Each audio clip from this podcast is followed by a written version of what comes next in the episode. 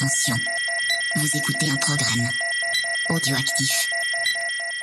Oh, touching! Touch, yeah. Jack Miller nudging him wide as well. And the oh, strike. contact! Oh! Miller and Mir, side to side. Big, they bash big into each other. The checkered flag is out. It's Zarco versus Martin for second, but the race winner tonight, no questions about it. A stunner from Fabio Quattararo to win, and the battle for second is close, but it goes to Zarco in an amazing. Bonjour à tous et bienvenue dans un nouvel épisode de C'est qui en pôle. On est très heureux de vous retrouver dans un épisode durant lequel j'ai la chance de recevoir Justine Penmont. Euh, pour les plus assidus du podcast, ce nom vous parlera forcément puisque j'en parle très souvent à chaque course de FSBK en fait. Euh, Justine est pilote dans la catégorie Super Sport 300 et d'année en année elle décroche des victoires et des blocs d'air corps. Comment tu vas Justine? Ça va très bien et toi? Ça va, merci. On se retrouve euh, ce week-end au Superbike. On a la chance d'être à Magnicourt. Donc j'en profite euh, pour faire cette, petite interview. Est-ce que tu peux te présenter rapidement, s'il te plaît? Donc ben moi du coup je m'appelle Justine Pedemonde, j'ai 16 ans. Cette année je fais le championnat de France euh, FSBK SSP 300. Donc pour l'instant au championnat euh, je suis troisième. Et, euh, et voilà, donc euh, c'est euh, ma dernière année, ça va être ma dernière année en 300. Je commence à m'entraîner pour pouvoir euh, faire euh, du 600. Et puis voilà. Euh, Est-ce que tu peux euh, nous dire un petit peu euh, comment t'en es arrivé à, à faire de la moto? Comment euh, la passion est arrivée? Il me semble que tu roulais en Piwi 50 à l'époque. Est-ce que ça vient de là ou il y a eu autre chose? Alors en fait, au tout début, je détestais la moto. C'est simple, je n'aimais pas du tout la moto, ça me faisait peur. Mon père avait m'avait fait essayer euh, une fois une petite moto comme ça quand j'étais petite, j'avais pas du tout aimé. Du coup, je faisais de la danse, rien à voir. Et, euh, en fait, une fois, mon père, il a fait une course de côte avec des amis pour s'amuser et euh, ben, je suis allée le voir. Et en fait, quand j'ai vu des, des, enfants de 9 ans faire euh, la même course de côte, j'ai dit mais en fait, c'est ça que je veux faire, je veux essayer. Et, et après, le soir, je suis rentrée à la maison et il y avait le, le MotoGP. Et euh, j'ai adoré. Et du coup, euh, j'ai embêté mon père pendant une semaine pour que le dimanche d'après, il m'emmène sur un petit circuit où du coup, j'ai essayé un Piwi 50 et j'ai direct accroché et tout a commencé de là. Ouais, C'était le coup de cœur. C'est ça. En fait, euh, c'est vraiment un, une cou- un gros coup de cœur et c'est devenu ma passion et je vis moto maintenant en fait. Parce que de ce que j'avais lu, tu avais enchaîné du coup avec la Piwi 50, une Bastos 80, si je dis pas de bêtises. Et après, tu as fait le championnat de France 25 en 2017. Ouais. En fait, euh, du coup, j'ai commencé en Piwi 50. Ensuite, mon père, pour Noël, il m'a fait la surprise de m'acheter une Piwi, euh, une Bastos 80. Et, euh, et il m'a emmené du coup sur une course de côte. J'ai pas du tout aimé parce que en fait, moi, j'aimais vraiment me battre contre les autres. Du coup, il m'a emmené ensuite sur une course euh, 25 power au Creusot. Et, euh, et j'ai dit à mon père, euh, c'est bon, c'est ça que je veux faire. Donc j'ai pris la, la NSF 100 et j'ai dit l'année prochaine, tu m'inscris et je veux faire le championnat complet. Du coup, j'ai fait le 25 power Occitanie plutôt que le 25 power parce que sinon euh, c'était compliqué de monter tout en haut de la France, tout ça. Mais du coup, j'ai fait le 25 power Occitanie et j'ai été titrée pour ma première année. Ouais, ça a été tout de suite. En fait, tu as eu un coup de cœur, tu as C'est dit c'est bon, on fait la compète. Mais t'avais quel âge à l'époque du coup? J'avais 9 ans. Non, j'ai commencé à 9 ans, j'avais 10 ans du coup. Ouais, Tu savais ce que tu voulais. C'est ça. Euh, on va revenir rapidement euh, sur ton parcours. J'ai pris des petites notes pour rien oublier. Tu me dis si je me trompe, Oui. mais euh, pour- il me semble que tu intègres le championnat de France Promo Sport 400 en 2020, Oui. que ça commence à faire un petit moment. Ensuite, avant ça, en 2017, comme tu disais, tu avais fait les France euh, 25 Power, et en 2018, tu es sacrée championne Oui. des 25 en Occitanie, et en 2019, tu participes au championnat italien CIV au guidon du, Noval, C'est ça. et, et il me semble que c'est à cette époque-là que tu te casses le pied. Oui. Est-ce que c'était ta première grosse blessure? Alors, euh, c'était ma première grosse blessure pour- en moto et dans le sport, on va dire. Je m'étais déjà fait quelques blessures auparavant euh, en tant que jeune fille, quoi.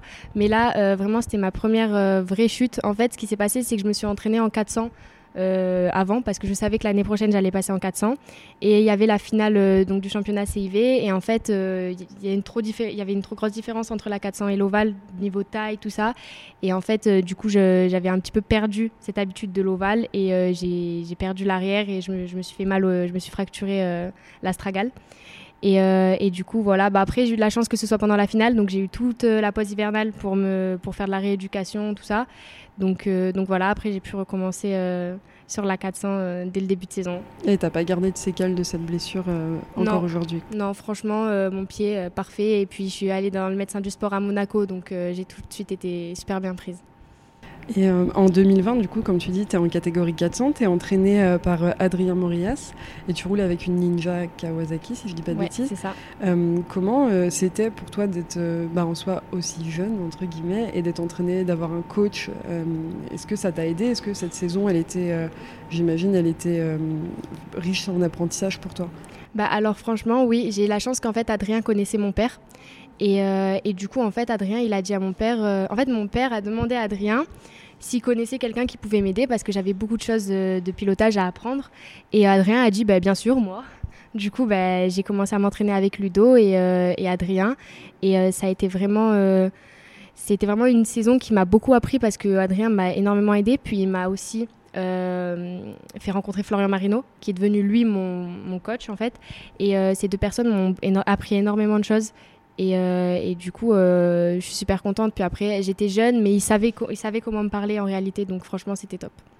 Et en, en 2020, 20, attends, en 2021, tu intègres le Super Sport 300. Moi, c'est l'époque où je t'ai découvert. Euh, et tu roules depuis, euh, depuis cette époque euh, jusqu'à cette année, comme tu disais, potentiellement passer en 600 l'année prochaine.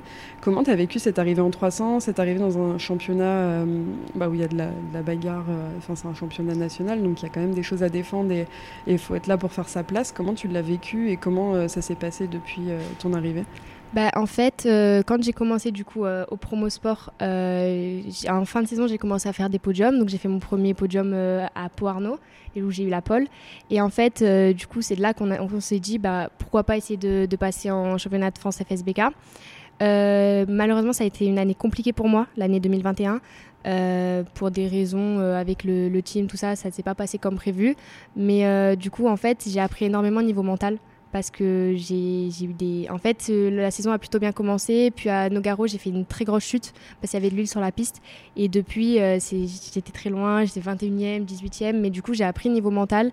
Et quand je suis revenue euh, en 2022, que j'étais toute seule en fait avec des personnes professionnelles autour de moi.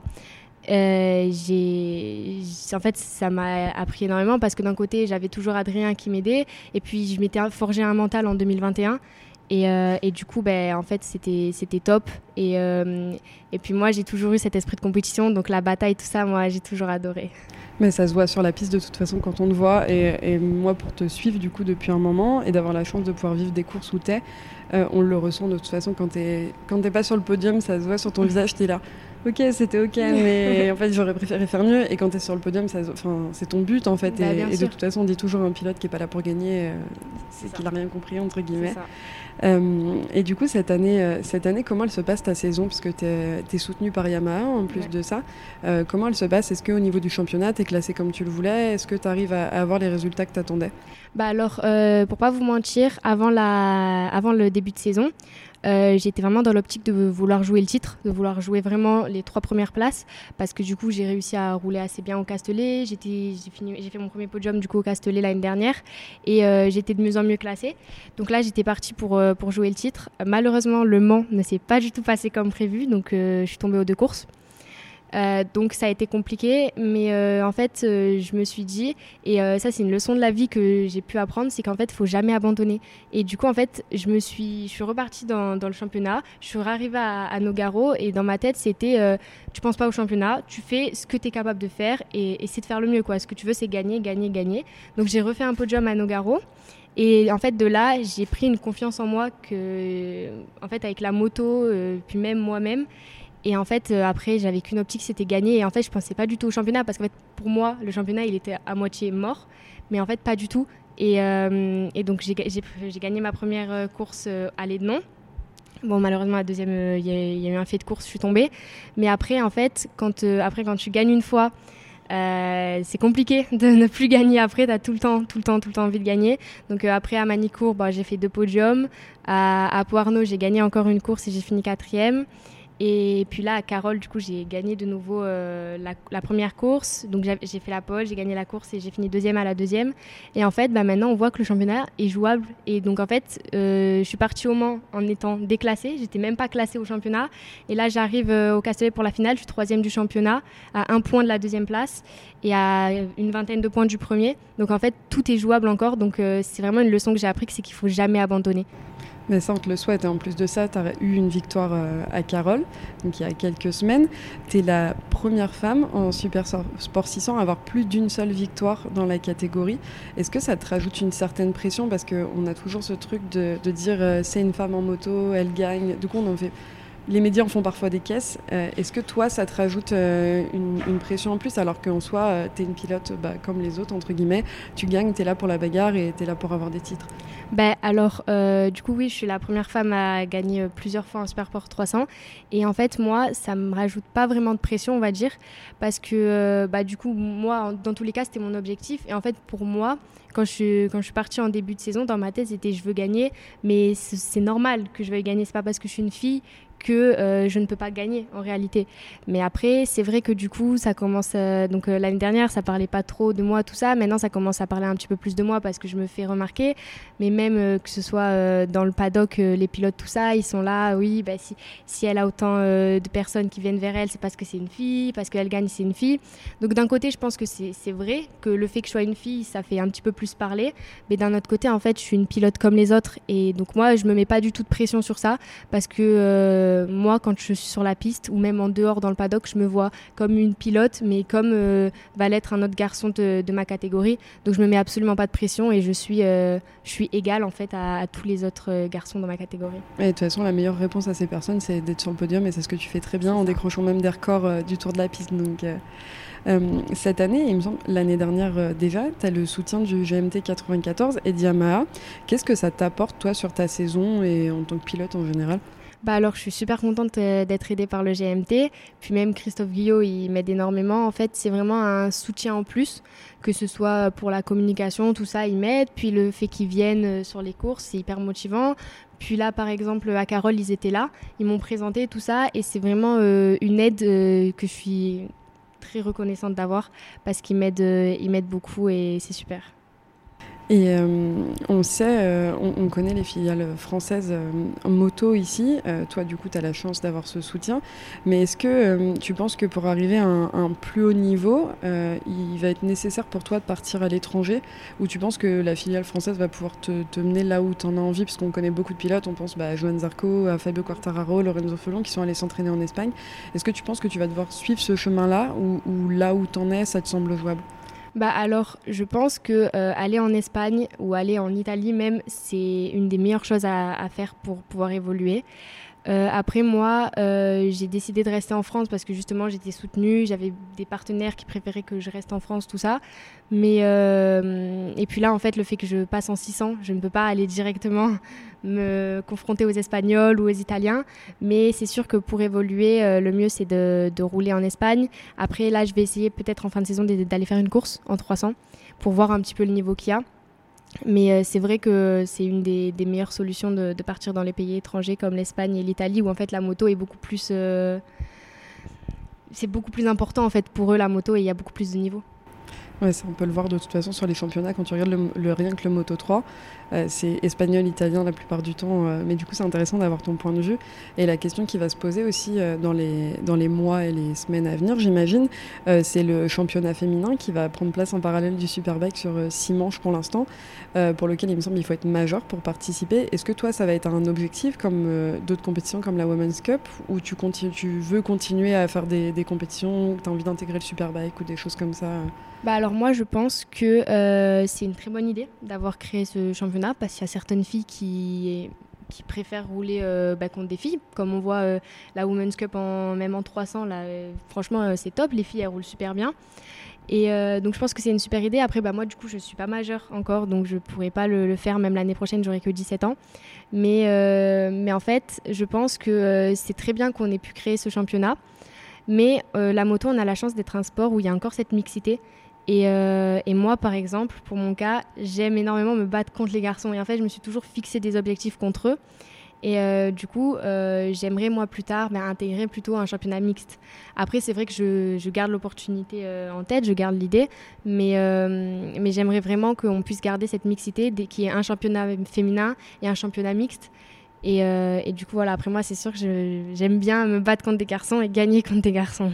Oui, donc toi, tu as plus envie de suivre un peu les traces de Anna Carrasco, Maria Herrera, même Mélodie Coignard qui est en, superbike au FSBK. Voilà. C'est un peu, un peu ton objectif, si on résume un petit ça. peu.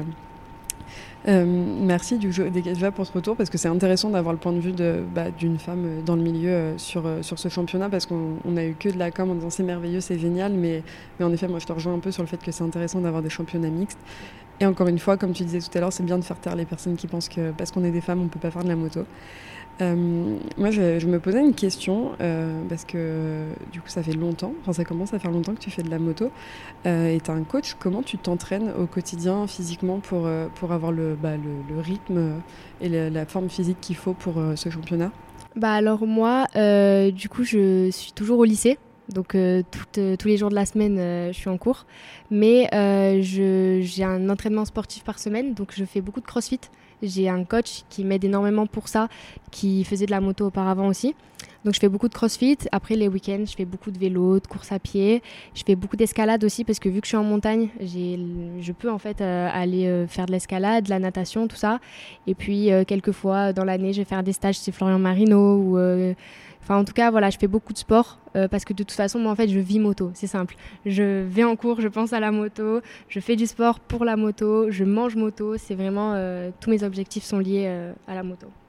Euh, et est-ce que tu t'entraînes avec d'autres pilotes ou ton entraînement c'est vraiment toi seul ou est-ce que tu suis, euh, bah, je pense par exemple à des pilotes que tu côtoies au quotidien dans le championnat comme Johan Gimbert, Valentin Debise, etc. Est-ce que ça t'arrive de t'entraîner avec eux ou, tu fais vraiment la chose de ton côté euh, pour toi pour rester focus? Bah Alors niveau physique, je m'entraîne plutôt seul. Bon après, je m'entraîne aussi avec Roméo Michaud et Mathias Michaud. Je sais pas si vous connaissez, c'est des pilotes aussi. Euh, mais euh, sinon, au niveau physiquement, je m'entraîne plutôt, euh, plutôt seule de mon côté. Par contre, ça m'est arrivé, par exemple, l'année dernière, de partir une semaine avec Valentin Debise en Espagne, avec la 300, et on a fait tous les jours un, circuit de cartes différent, puis on a fait du flat track. Et, et, ça, ça a été vraiment une semaine qui, moi, pour, pour ma saison 2023, là, m'a énormément aidé parce qu'en fait, j'ai pris une confiance en moi que bah, en fait j'ai Valentin qui m'a beaucoup aidé et, et j'ai pris confiance en moi et en la moto et en fait j'ai appris qu'en fait la moto on peut en faire ce qu'on veut réellement. Et du coup euh, là par exemple hier j'ai parlé avec Valentin si on pouvait se refaire ça euh, cette année. Donc oui j'aime bien aussi aller m'entraîner euh, à côté avec des gens comme ça. Après par exemple Joanne Gimbert je m'entraînais avec lui quand j'étais petite. C'est avec lui que j'ai débuté avec Sébastien. Et, mais du coup, oui, je m'entraîne souvent avec, avec eux niveau moto. Par contre, niveau physique, en fait, vu que en plus j'habite un peu loin de tout le monde, vu que je suis dans la montagne, dans les hauteurs de Nice, je m'entraîne toute seule ou alors avec Mathias et Roméo. Mais c'est vraiment une chance pour toi du coup de pouvoir t'entraîner avec Valentin. Valentin, euh, qui on le rappelle, au moment où on enregistre, vient de remporter son premier podium euh, euh, en Super Sport 600 ici. c'est du coup de prendre de l'expérience, prendre des informations qui sont ultra importantes pour toi pour la suite. Ah bah oui, ça c'est sûr, parce que Valentin, en plus de ça, il est super sympa. Et, quand on est parti, bah là, c'était vraiment, on est parti une semaine, on dormait dans le camion le soir, on, on dormait là où on trouvait, et, et, le matin, on allait sur le circuit, et on roulait, on faisait des tours, on s'arrêtait pas. Et euh, il y a même une fois où sur un circuit qui était vraiment très petit, j'avais la tête qui tournait tellement on faisait des tours. et, euh, et, non, franchement, c'est top. Et puis après, en plus, vu qu'on est en Espagne, on peut rencontrer d'autres pilotes. Je sais que moi, je suis allée faire du flat track, mais le lendemain, il y avait Joanne Mir qui en faisait aussi. Donc c'est, euh, bah, en fait, c'est top en fait de pouvoir aller s'entraîner avec avec Valentin. Ça te permet de faire des rencontres aussi. Euh. Et qu'est-ce qu'on peut souhaiter pour la suite C'est quoi tes objectifs pour le futur et, qu'est-ce que, que, tu comptes faire entre guillemets l'année prochaine euh? bah déjà, faudrait me souhaiter d'avoir le titre. Ça, on y croit.